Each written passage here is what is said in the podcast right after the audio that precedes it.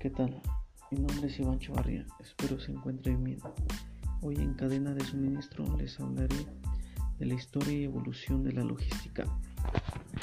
A través de esta línea de tiempo se pretende establecer un marco temporal que recoja la evolución de la función logística desde su origen hasta la actualidad. Hoy en día el tema de la logística es un asunto tan primordial que las empresas crean áreas específicas para su tratamiento. Se ha desarrollado a través del tiempo y es en la actualidad es un aspecto fundamental en la constante lucha por ser una empresa de clase mundial. Inicialmente, la logística solamente era tener el producto justo en el sitio justo en el tiempo oportuno, al menor costo posible. Actualmente estas actividades aparentemente sencillas han sido redefinidas y ahora son todo un proceso. La logística tiene muchos significados, entre ellos es la encargada de la distribución eficiente de los productos de una determinada empresa con un menor costo y un excelente servicio al cliente. Los orígenes de la logística se remontan en el campo militar, ya que anteriormente sus primeras aproximaciones del estudio de la función logística fueron entre los años 1900 y 1964. En esos años la logística militar se basaba en el aprovisionamiento de recursos y materiales primas o componentes. En esta etapa inicial la función logística se asociaba básicamente a las actividades de la distribución física en especie. A partir de 1950 la capacidad de producción y venta era superior a la distribución, por lo que comenzaron las dificultades en la entrega puntual y eficiente de los recursos.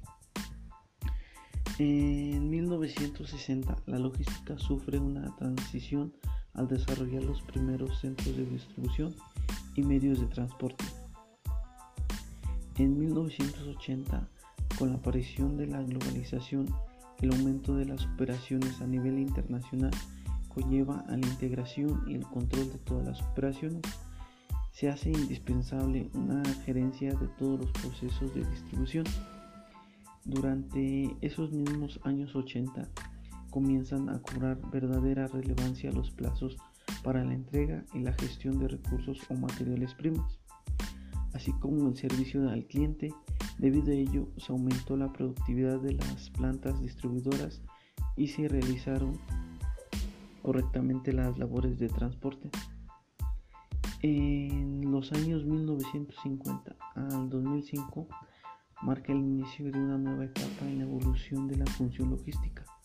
A partir de ese momento, la función logística adquiere una relevancia máxima dentro de la gestión empresarial no solo es una variable estratégica de diferenciación de la competencia, sino que además es capaz de generar valor para el cliente y por tanto aumentar su satisfacción y lealtad.